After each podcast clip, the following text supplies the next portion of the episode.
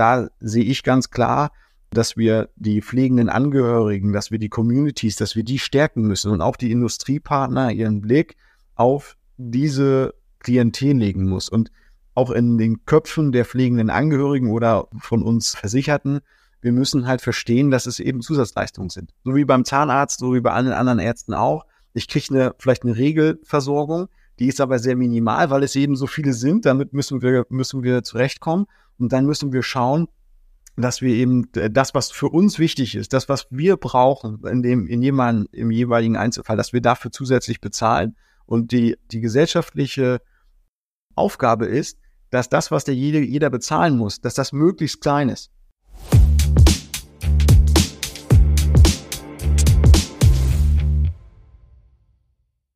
Herzlich willkommen bei Pflege Digital, dem Digital-Podcast für die Pflegebranche. Heute wieder mit einer kleinen Sonderfolge. Ihr kennt ihn schon. Peter Vosshage ist wieder mit dabei von pflegemarkt.com. Hat außerdem Sebastian Meissner mitgebracht, der Mann mit den äh, Daten. Und heute sprechen wir nicht über Tagespflegen wie beim letzten Mal, sondern über Insolvenzen. Also ein ganz schön schweres Thema, ein Thema, was auf jeden Fall die Pflege dieses Jahr extrem begleitet. Also man liest ja seit Jahresanfang, also seitdem das mit Convivo im Prinzip war, nur noch davon. Und ja, da sprechen wir heute mal drüber, was sind die Ursachen, äh, wie sind die aktuellen äh, Zahlen und Fakten, was sind auch mögliche Lösungsansätze und Konsequenzen des Ganzen. Aber bevor wir damit starten, moin Peter, moin Basti. Moin Christoph, grüß dich, hi. Moin, hallo. Schön, dass wir wieder dabei sein können. Genau, ich, äh, ich grüße dich. Freut mich dabei zu sein. Bin ein bisschen aufgeregt, das ist mein erster Podcast. Basti, erzähl doch mal äh, den Leuten erstmal, wer du bist. Also Peter war ja schon da, der durfte sich schon zweimal mittlerweile vorstellen, aber du hast es noch nicht gemacht. Ähm, also was machst denn du bei Pflegemarkt überhaupt? Nee, das stimmt. Ja, ich agiere äh, tendenziell im Hintergrund, bin mittlerweile aber seit 15 Jahren dabei, also seitdem es die Pflegemarkt gibt. Angefangen mal als Werkstudent mit, ich würde sagen, ganz guten Excel-Kenntnis. Damals angefangen zu recherchieren für unsere eigenen ja, Marketingaktivitäten äh, im Grunde war das der Anfang unserer Pflegedatenbank. Um das Thema betreue ich heute noch. Ne? Kümmere mich darum, dass wir da aktuelle Daten haben, äh, Entwicklung zeigen können in der Pflege, in der Gesundheit. Ja, wie gesagt, heute haben wir uns ein schweres Thema vorgenommen. Es gibt da ja die verschiedensten prominenten Insolvenzen dieses Jahr, also von Convivo über Curada bis hin zu Durea und Novent, aber auch der gemeinnützige Sektor ist nicht unbetroffen. Es ist keine, keine Krise der Privat ähm, was sagen denn bei euch die Zahlen erstmal dazu? Ist es denn, ist es, also nehme ich das jetzt nur durch vielleicht mehr Presse so wahr, dass es äh, dieses Jahr deutlich mehr Insolvenzen gibt oder ist das wirklich so im Vergleich zu 2022? Nee, das ist tatsächlich so. Also die Frage haben wir uns auch gestellt. Und im Grunde muss man das Ganze erstmal einordnen in, ja, die Insolvenzen, die es in Deutschland überhaupt so gibt. Ja, und auch da ist es so, das hatte ich jetzt gerade im Deutschlandfunk gehört, dass wir da dieses Jahr mehr Insolvenzen sehen als im vergangenen Jahr. Unternehmensinsolvenzen sind gestiegen um 25 Prozent, wenn man die ersten drei Quartale 2023 im Vergleich zu 2022 sieht. Und was wir uns halt angeguckt haben, ist, wie ist es eigentlich in der Pflege? Ja, also medial ist es natürlich sehr präsent, aber auch wenn man sich die absoluten Zahlen anguckt, ist es so, dass wir in der Pflege dieses Jahr 100 Prozent mehr Insolvenzen sehen als im vergangenen Jahr, also doppelt so viel. Ja, und da kann man schon sagen, dass das ein extremer Anstieg ist und nicht nur medial aufgebauscht. Was man dazu sagen muss, wir kennen das Thema ja gar nicht in der Branche. Also ne, ich habe das ja letztes Mal gesagt, ich bin seit 2008 in der Pflege unterwegs und wir kennen eigentlich nur einen Aufwärtstrend durch den großen Nachfrageschwamm, den wir haben. Wir haben eine, eine riesige Pflege. Nachfrage, viele Pflegebedürftige. Wir mussten sehr, sehr viel bauen, sehr, sehr viel ausstatten. Und es ist die erste große Krise, die ich jetzt in der Pflege erlebt habe und die es seit, seit 2015 gibt. Der Markt war immer stabil, immer durch Steigerungen geprägt und das ist das erste Mal, dass es wirklich so eine harte Krise gibt. Der Markt ist immer äh, gefordert gewesen. Alle Pflegereformen, ständige Wechsel in der Gesetzgebung.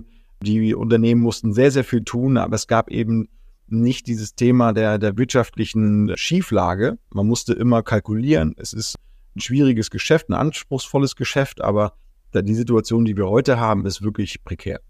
Und vor allem, wenn man sich die Sektoren anguckt, äh, wo es Insolvenzen gibt. Ja, also 22 war es so, dass wir im Grunde zwei stationäre Einrichtungen hatten, die betroffen waren von der Insolvenz. Ja, der Rest ist natürlich in einem dynamischen Umfeld in der ambulanten Pflege. Es ist schon so, dass es gründen sich sehr viele Unternehmen und da gab es schon auch hier und da mal Insolvenzen von ambulanten Diensten, aber insbesondere der stationären Pflege, was wir halt dieses Jahr sehen, das haben wir in den vergangenen Jahren nicht gesehen. Und da ist es so, dass wir äh, dieses Jahr sind 250 stationäre Einrichtungen getroffen. Ja, das sind 20.000 Plätze eigentlich, die zu Trägern gehören, die dieses Jahr eine Insolvenzmeldung hatten. Und das ist eine Dynamik, die gab es so in den letzten Jahren nicht. Ja. Ich hatte auch Ende letzten Jahres schon mit einigen gesprochen, die hatten das dann eigentlich schon so ein bisschen vorausgesagt, dass es eben dieses Jahr aufgrund der verschiedensten äh, der verschiedensten Gründe das gehen wird. Und ich konnte es damit noch nicht so glauben, weil ich bin als, als junger Gründer in die Pflege gegangen und dachte mir so, Mensch, das ist ein Markt, der wächst, den braucht's, der ist gesellschaftlich super relevant. Ja, was, was, also, was, was soll da schon passieren? Ne? Also, du baust halt Technologie für diese, für diese Unternehmen. Und dieses Jahr habe ich mich ganz schön auf den Allerwertesten gesetzt, als ich dann gemerkt habe, wie das dann wirklich direkt im Januar eben mit den ersten Insolvenzen losging. Und ja, die, die, die Gründe dafür sind, glaube ich, vielfältig. Was ich so mitbekommen habe, auch durch den Podcast und auch durch unsere Kunden logischerweise, ist, dass äh, eins der Hauptthemen eigentlich das Personal ist, der, der, der Fachkräftemangel. Wird ja schon lange drüber gesprochen, auch nicht nur in der Pflege, aber in der Pflege halt besonders hart, weil daran natürlich direkt die Belegung geknüpft ist und im Schnitt haben wir halt nicht mehr genug Fachkräfte, um eine ordentliche wirtschaftliche Belegung zu haben. Und hinzu kommen ja noch ganz viele, viele andere Faktoren. Also was hört ihr denn da so aus dem Markt, was da noch andere Gründe sind für, für diese Insolvenzen aktuell? ganz klar die, die Refinanzierung der Energiekosten, also der gesamten Kostensteigerung. Also die, die Tariflohnthematik letztes Jahr äh, wurde einfach zu hart eingeführt. Eigentlich haben wir, haben wir die, die Kostenträger und die Unternehmen alleine gelassen äh, mit, der, mit der Situation und das haben wir dann relativ schnell lösen können. Also die meisten Unternehmen sagen, dass sie mit ihren Tariflöhnen die Verhandlungen letztendlich durchführen konnten und die Refinanzierung stattgefunden hat. Aber äh, die Energiekosten und der, das gesamte Thema Verpflegung und Versorgung der, der, der Bewohner mit Materialien, das ist einfach nicht refinanziert. Und es gibt ja so Horrormeldungen, die man auf LinkedIn oder im Netz sehen kann, dass allein Dortmund ihren stationären Einrichtungen in der Stadt 50 Millionen Euro schuldet. Und es ist natürlich auch mhm.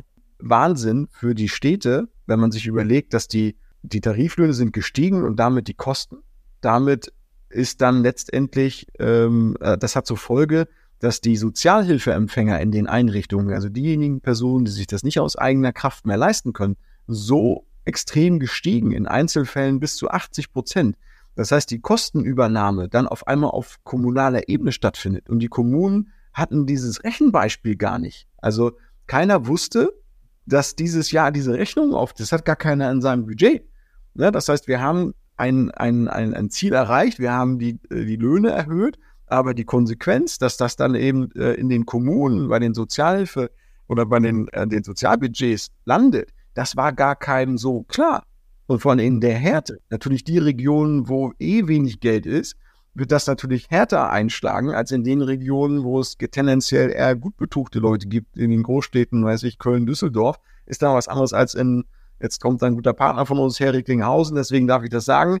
Ähm, ne, in Recklinghausen wird es dann schwer. Und wenn da die Kommune dann auf einmal irgendwie einen Millionenbetrag refinanzieren soll, dann, dann wissen die gar nicht, woher das kommen soll. Und es sind ja nicht nur in den Heimen die Sachen gestiegen, ne? Die, die Schulen, die Kindergärten, alles wird teurer, die Angestellten natürlich und natürlich auch das einfach der Verbrauch für Städte und Kommunen. Und das ist äh, eine Sache, da haben wir uns ein bisschen ins ein Einsnest gelegt, weil natürlich diejenigen, die das entscheiden, das auch vorher schon absehen konnten. Und man hätte natürlich das auch ein bisschen eleganter gestalten können. Und das ist, ja, das war einfach sehr, sehr hart. Und da haben wir auch eine Umfrage gemacht bei Pflegemarkt und die Noten, die die äh, Marktteilnehmer der Politik für diese Aktion gegeben haben, waren unterdurchschnittlich. Und es hätte Lösungen gegeben. Also das heißt zusammengefasst, wir haben auf ganz vielen Ebenen auch einfach mehr Kosten, die teilweise zu spät refinanziert werden. Dadurch entsteht eine Liquiditätslücke. Und ich meine, ähm, normalerweise würdest du ja sagen, okay, als normales Unternehmen, vielleicht auch im Tech-Bereich, da hast du äh, ein gewisses Margenprofil. Das heißt, da hast du auch Rücklagen, die du bildest über die Jahre. Da kannst du ja erstmal davon zehren. Aber ich glaube, in der Pflege ist das ja wirklich nicht üblich. Also zum einen, weil du natürlich auch viele gemeinnützige Träger hast ohne Gewinnerzielungsabsichten. Da kannst du nicht die riesen fetten Rücklagen über die Jahre aufbauen. Zum anderen hast du natürlich auch generell vorher in der Branche, wie ich jetzt äh, mehrfach gelesen habe, ein, ein Margenprofil so von irgendwie ein bis drei Prozent Umsatzrendite teilweise. Davon kannst du natürlich auch generell nicht riesen Rücklagen für Krisenzeiten aufbauen. Dann haut dann natürlich ein Jahr, wie es jetzt 2023 war, ganz schön rein. Es gibt ja auch verschiedene andere ähm, Publikationen, die sich jetzt aktuell so äh, mit der Stimmung in der Branche und der wirtschaftlichen Aussicht beschäftigen. Wie sieht's denn aus für nächstes Jahr? Also habt ihr das Gefühl oder was hört man aus dem Markt? Wird das besser wieder oder wird es eher schlechter? Wir haben sehr viele Investoren, mit denen wir reden. Und ich sage immer, dass es nächstes Jahr auf jeden Fall noch windiger werden wird, weil Wir haben eine, eine Situation, die, die natürlich jetzt aktuell auch jeder sieht mit unserem Haushaltsdefizit, was wir haben. Das heißt, die Kassen sind tendenziell eher, ich sage jetzt mal, angespannt, um es positiv zu sagen. Und es gibt natürlich viele, viele Bereiche, die jetzt nach Förderungen oder Budgets fragen und sagen, ich brauche auch mehr Geld. Das heißt, die Pflege sind, wir sind nicht die einzigen, die dann kommen werden. Und aktuell ist es so, dass eben sehr, sehr viele Unternehmer auch verkaufen wollen, einfach aufgrund der Generationsthematik. Es ist, wir sind auch die einen oder anderen haben auch keine Lust mehr, kann man auch ganz offen sagen, ähm, nach all den Jahren. Und es gibt im Moment aber auch wenig Käufer, weil kein Unternehmen Geld verdient. Äh, gibt so einzelne Ausnahmen, aber bis hin zum Homecare-Bereich ist im Moment überall wird kein Geld verdient. Und auch nicht auf absehbare Zeit wird das erstmal sehr, sehr schwer werden, weil eben unklar ist, wie wir die Dinge aktuell refinanzieren. Die Tariflöhne sind da, aber auch in den anderen Branchen gibt es Gehaltssteigerungen und auch nächstes Jahr möchten die Kollegen wieder Gehaltssteigerungen, weil leider ist die Steigerung aufgefressen worden durch die Inflation. Das heißt, dieser Effekt, äh, den mhm. ich habe, der wird auch so ein bisschen ähm, ja wieder eingeholt von der Realität. Und deswegen gehe ich davon aus, dass wir nächstes Jahr noch ein schwieriges Jahr haben werden. Definitiv. Ich habe dazu auch gerade eine sehr interessante Publikation im gemeinnützigen Umfeld gelesen von einem diakonischen Träger, Diakonie Rheinland-Westfalen-Lippe, glaube ich, ein relativ großer Träger, auch von äh, Pflegeeinrichtungen, Kitas und alles im sozialen Bereich, die eine Mitgliederbefragung gemacht haben unter ihren 5000 Standorten, die sie haben. Und eine große Anzahl hat geantwortet und im Grunde zeichnet diese Befragung auch ein sehr düsteres Bild eigentlich, wie es aktuell aussieht und auch in der Prognose ähm, weil im Grunde 80 Prozent der eigenen Standorte sagen, äh, sie rechnen eigentlich mit, mit Problemen äh, in der Liquidität äh, oder mit einem negativen Jahresergebnis für dieses Jahr und sogar ein Drittel davon mit einem Engpass in der Liquidität. Also zeigt, dass es halt nicht nur im privaten Bereich schlechte Aussichten gibt, sondern auch im diakonischen und, und gemeinnützigen Bereich. Genau. Ein anderer Punkt ist, den man gar nicht so sehen kann, aber den du eben auch schon angesprochen hast wenn es durch die Medien geht, dass es der Branche schlecht geht, dann ist sie nicht attraktiv. Das heißt, dass der, die junge Version von dir, die jüngere, so, die jüngere Version äh, von dir, der junge Christoph Stehweiß, der guckt sich jetzt die Branche an, ne? Also wir drehen die Zeit zurück, der guckt sich die Branche an und sagt dann, ja, aber so eine kriselnde Branche möchte ich doch meine Zukunft nicht verbringen. Das siehst du als Mitarbeiter und das siehst du auch als Investor und das sehen natürlich auch die Banken. Die Banken haben lange gebraucht, um den Pflegemarkt attraktiv zu finden, ähm, haben dann gute Konditionen und waren gute Konditionen angeboten, waren ein verlässlicher Partner. Und mit jedem Unternehmen, was in, in Schwierigkeiten gerät, wird die, wird die Bank, werden die Investoren, die wir brauchen für Immobilien, für Betriebe, für Neugründung, werden die sich natürlich zurückziehen und du wirst keine Kredite mehr kriegen, du wirst die Linien nicht mehr kriegen, die du brauchst, weil eine Bank sich dann natürlich auch lieber entscheidet für ein Klimatechnikunternehmen, was äh, Solarpanels auf dem Dach baut, weil du weißt, das ist solide die nächsten zehn Jahre durchfinanziert. Und da machen wir uns gar kein Bild davon äh, oder die, auch die Entscheidungsträger, was das für die Branche für Auswirkungen haben wird. Und die Finanzierung werden dadurch teurer. Es wird alles noch teurer werden, weil wir einfach unattraktiv sind, weil die Stabilität in dem Markt nicht da ist. Und das kriegen wir eben auch sehr viel gespiegelt, dass du jetzt Bankgespräch. Da habe ich auch ein äh, äh, Beispiel aus meiner unternehmerischen Praxis. Also wir wollten dieses Jahr ähm, fürs Liquiditätsmanagement Factoring einführen. Also das heißt, ähm, wir hatten immer äh, auch logischerweise, wir produzieren ein, ein Produkt, das ist auch jetzt nicht günstig. Das heißt, wir müssen die Ware erstmal vorfinanzieren äh, äh und irgendwann später bezahlt dann uns halt äh, die Pflegeeinrichtung. Und dann haben wir gesagt, hm, um diesen Gap, diesen zeitlichen Gap zu schließen, holen wir uns einen Factoring-Partner mit rein, der nimmt dann 2% von Umsatz plus minus. Wir bekommen aber am nächsten Tag, wenn wir die Rechnung einreichen, das Geld. In der Theorie eine total tolle Idee, haben wir dann auch alles durchexerziert, alles fertig und zum Schluss wurden, wurde das Ganze abgelehnt. Nicht aufgrund von uns, sondern weil die gesagt haben, nee, stationäre Pflege ist denen gerade generell als Branche zu risky für ein Factoring. Da habe ich mir erstmal auf den Hosenboden gesetzt und dachte mir so, alter Schwede. Also das ist echt eine ganz schöne Ansage, wenn die eine ganze Branche kategorisch ausschließen. Es spricht ja wirklich für das absolut fehlende Vertrauen aktuell in die Situation. Ja, alle Banken sortieren sich gerade neu und bewerten ihre Portfolien, ihre Risiken. Und da sind wir in der Pflege natürlich mit großen Immobilien, mit teilweise Mietverträgen, die Index, die Index-Mietverträge sind, natürlich sehr risikoreich. Ne? Wir haben eine Marge, die liegt je nach Verhandlung. Es gab eine Statistik, glaube ich, auch von äh, den Wirtschaftsprüfungskollegen aus dem Markt. Ich sage, das Maximum, was man da gelesen hat, war so fünf Prozent. Da musst du aber schon mit harten Bandagen und allem unterwegs sein. Und fünf Prozent, ich meine, ja. ähm, äh, wir haben jetzt die letzten Jahre äh, alle Podcasts gehört und äh, gesehen, was die Softwareunternehmen so für Ziele haben. Ähm, ja. Und wir sollen auch nicht übertreiben. Ich bin da gar nicht dafür, aber unternehmerische Risiken, also ein Pflegeheim mit 100 Betten, was jetzt irgendwie aktuell 15 Millionen Euro kostet, um das da irgendwo hinzusetzen, wer will denn das mit 5% Marge äh, realisieren und dann noch ruhig schlafen? Da kommt irgendeine Gesetzesänderung wie eine DSGVO oder irgendwas, was mich auch betrifft, aber gar nicht, sage ich mal, von den Krankenkassen so im, im, im refinanziert wird oder gesehen wird. Und dann habe ich da auf einmal ein Thema und meine Marge ist weg, weil ich irgendwas machen muss. Das sind so Sachen, die sich die Sozialpartner gar nicht äh, vor Augen führen, dass man unternehmerisch einfach eine gute Marge braucht und die Marge, die man hat, die ist ja nicht das, was der Unternehmer dann in der Tasche hat und auf Mallorca in der Bar ausgibt, sondern das ist das, was ich brauche, um Refinanzierung zu, äh, zu gewährleisten bei der Bank. Die Bank will eine Marge sehen. Wenn ich keine Marge habe, kriege ich kein Geld. Dann kriege ich keine, dann kriege ich keine Linie. Dann kann ich für Mitarbeiter, für den Standort nichts investieren. Wenn was passiert, ich brauche immer ein paar Kröten auf der Bank, so wie wir privat auch, wenn die Waschmaschine ausfällt. Ich brauche das. Und das passiert auch dem Unternehmer. Und einmal im Jahr darf dann jeder zur Krankenkasse gehen und eine Refinanzierung für die Zukunft abschließen. Das ist ein Modell, das jahrelang funktioniert hat, äh, weil äh, ein bisschen mehr Marge drin war. Ähm, und so enger das wird, umso, umso schwieriger wird das. Und das ist für die Gemeinnützigen genauso schwierig wie für die Privaten. Das ist überhaupt gar kein Problem äh, der privaten Pflegeunternehmen. Und das ist ja auch nicht nur äh, für den heutigen Betrieb ein Problem, sondern das sehe ich ja auch im Podcast immer wieder. Ähm, du hast natürlich dann auch totale Hemmungen, wenn du ke eben keine Riesenmargen hast, wenn du keine ähm, Rückstellung hast, auch mal in die Zukunft zu investieren. Einfach mal zu sagen, okay, ich baue jetzt meine IT-Infrastruktur professionell aus, ich schaffe jetzt hier eine digitale Lösung an, wo ich eigentlich weiß, okay, mittelfristig, langfristig hat das total die Vorteile, weil meine Mitarbeiter irgendwie, keine Ahnung, 20 Minuten pro Schicht, äh, wie auch immer, sparen. Äh, die, die sind happier, die, die arbeiten wieder gerne in der Pflege zum Beispiel aufgrund verschiedener digitaler Lösungen. Man muss ja nicht digital sein, kann auch im Bereich der Nachhaltigkeit beispielsweise sein.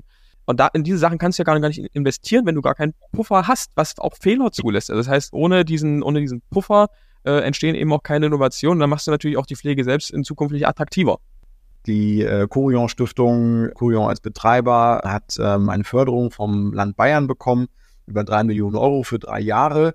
Und Fun Fact, eins der wichtigen Elemente in der Voraussetzung war, wir haben mal Glasfaser eingeführt. Also wir sind immer noch bei dem Thema, wir haben nicht überall Internet. Also dass man immer noch mal mit KI und allem, wir fliegen auf den Mond, wir haben kein Internet in unseren Pflegeheimen, ne? kein stabiles. Und so eine Förderprojekte braucht es auch. Das finde ich ganz toll. Haben wir auch gefeiert und auf LinkedIn und äh, gesagt, okay, das genau das braucht es. Vielleicht kannst du da auch gleich noch berichten. Und das ist etwas, wir müssen Systeme und Standards finden, die, es, die äh, uns wirklich helfen, die nicht nur vertrieblich und marketingtechnisch stark sind, also die viel versprechen, aber nichts halten. Wir brauchen wirklich Modelle, die funktionieren und die müssen wir danach ausrollen. Und die müssen dann müssen auch von den Krankenkassen oder von den Kostenträgern müssen dann refinanziert werden, diese Einführung und zwar alles, was damit zu tun hat. Ne? Ich brauche dann Techniker, ich brauche dann Leute, die das erklären und das würde die Pflege wirklich besser. Ja, also bei dem, bei dem Projekt Pflege 2030, da hat die Elisabeth Scharfenberg, ähm, die ist ja gerade unterwegs quasi und stellt auf den verschiedenen Veranstaltungen vor.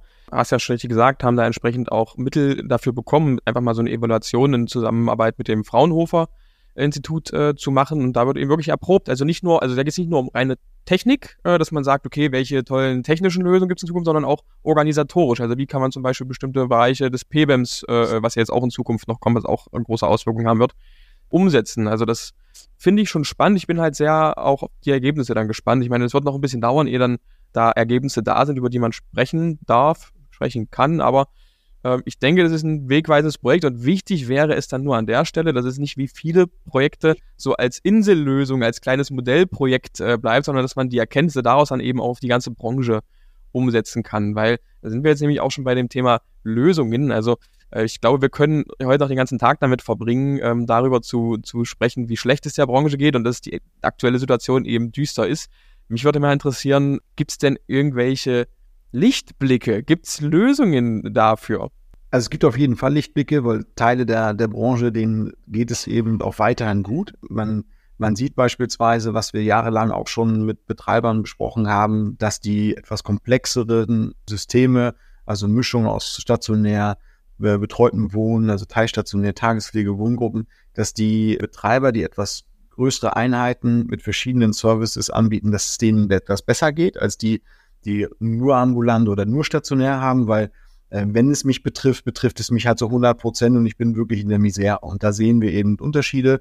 Und es gibt ähm, Ansätze, beziehungsweise im Moment sind es noch Ideen, weil uns die Refinanzierung eben auch da immer im Weg stehen, teilweise, dass man die Kapazitäten, die wir haben, die wir teilweise nicht auslasten können aufgrund von äh, mangelndem Personal, dass wir die trotzdem bereitstellen. Also auch da Herr Wedeking hat das mal äh, in, äh, in den Raum geworfen, dass wir einfach leere, leere Zimmer in Pflegeheimen, dass wir die trotzdem zur Verfügung stellen, vielleicht für ambulante Pflegedienste und für ja, Pflegebedürftige mit ihren Angehörigen, damit sie die Infrastruktur wenigstens bekommen, auch wenn wir die Pflege nicht gewährleisten können.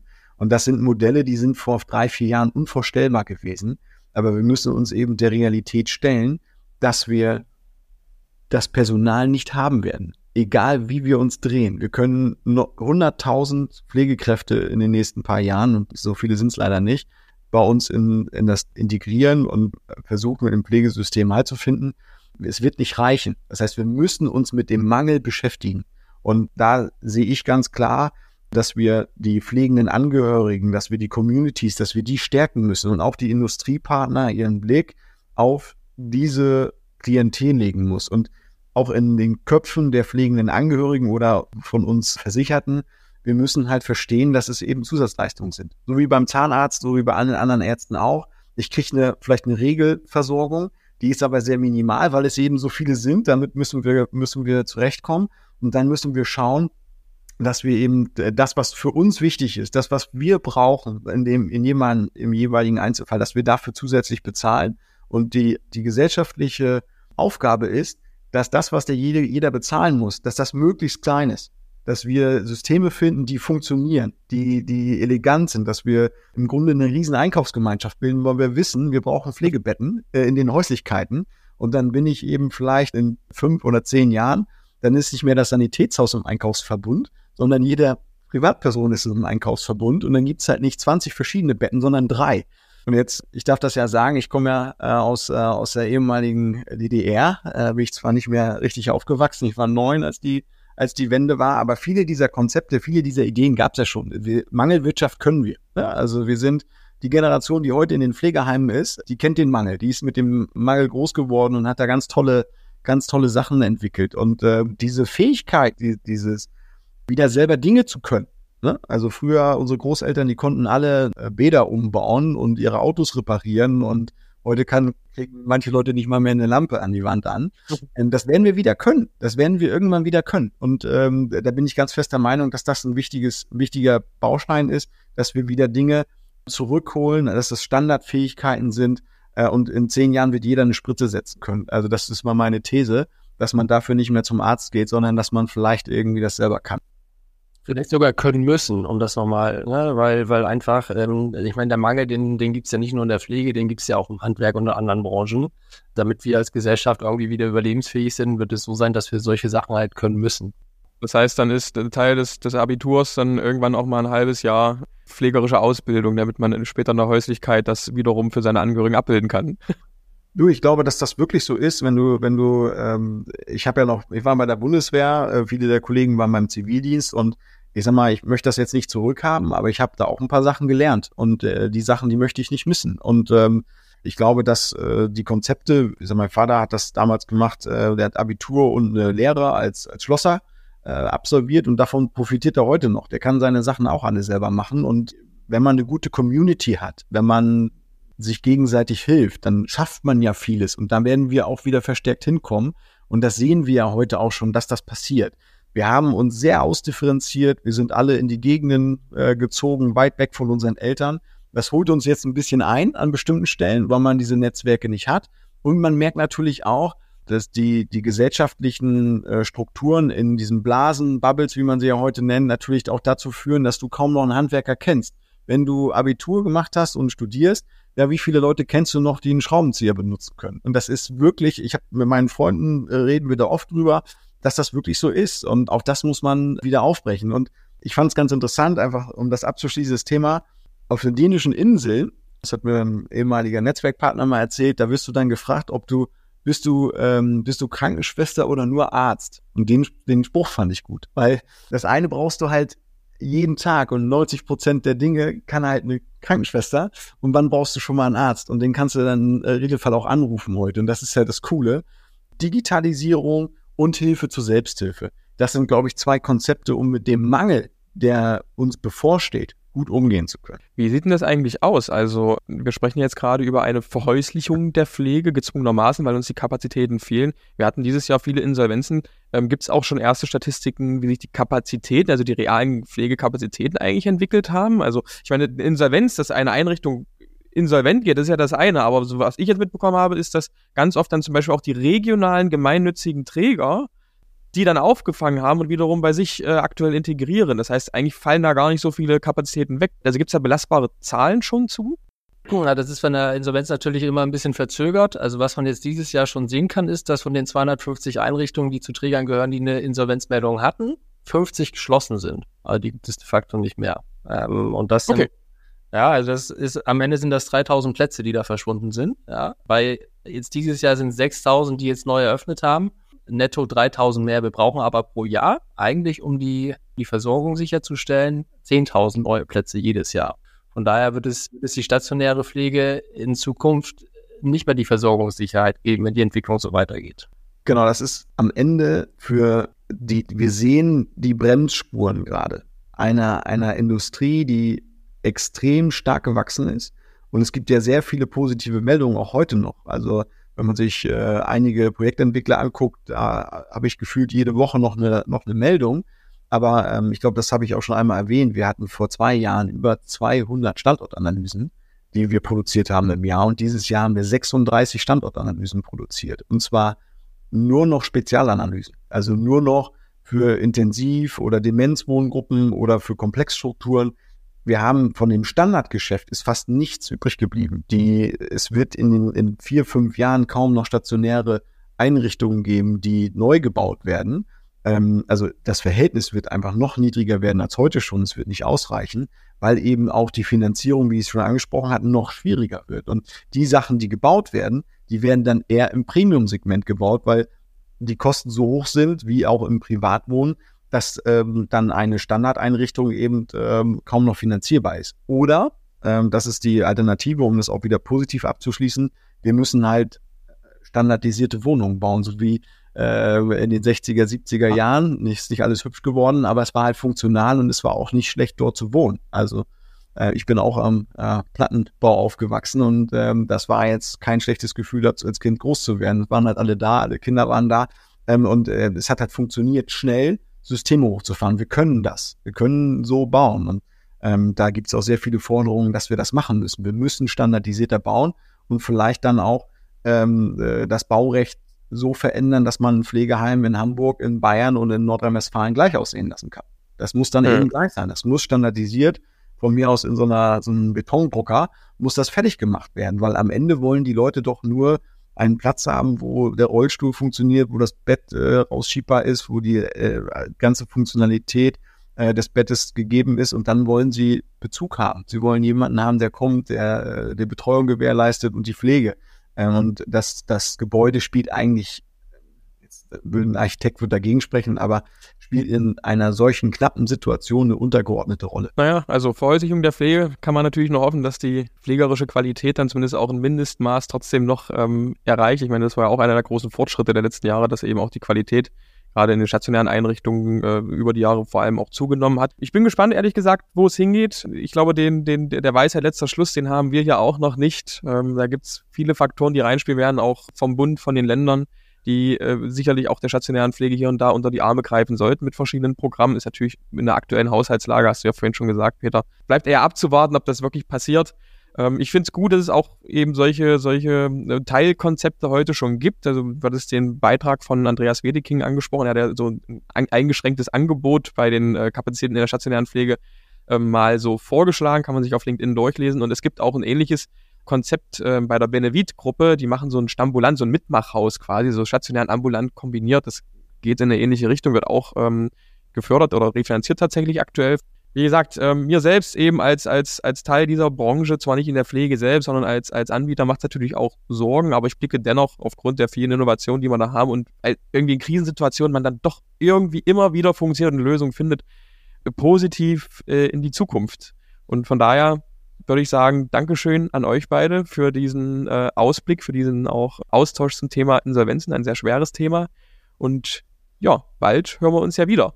Das nächste Mal mit einem etwas leichteren Thema wahrscheinlich. Ähm, und äh, auch wir sind ähm, sehr, sehr positiv gestimmt, weil auch in so einer Situation findet man Lösungen. Und ähm, ich glaube, dass das auch dazu beiträgt, dass wir zusammenrücken und äh, dass wir uns noch stärker austauschen. Und genau das braucht es jetzt. Und äh, von daher, ähm, äh, trotz der, trotz der äh, vielen negativen Meldungen äh, sehen wir eben sehr viel Tatendrang ähm, und Leute, die was bewegen wollen. Und äh, da gehören wir dazu.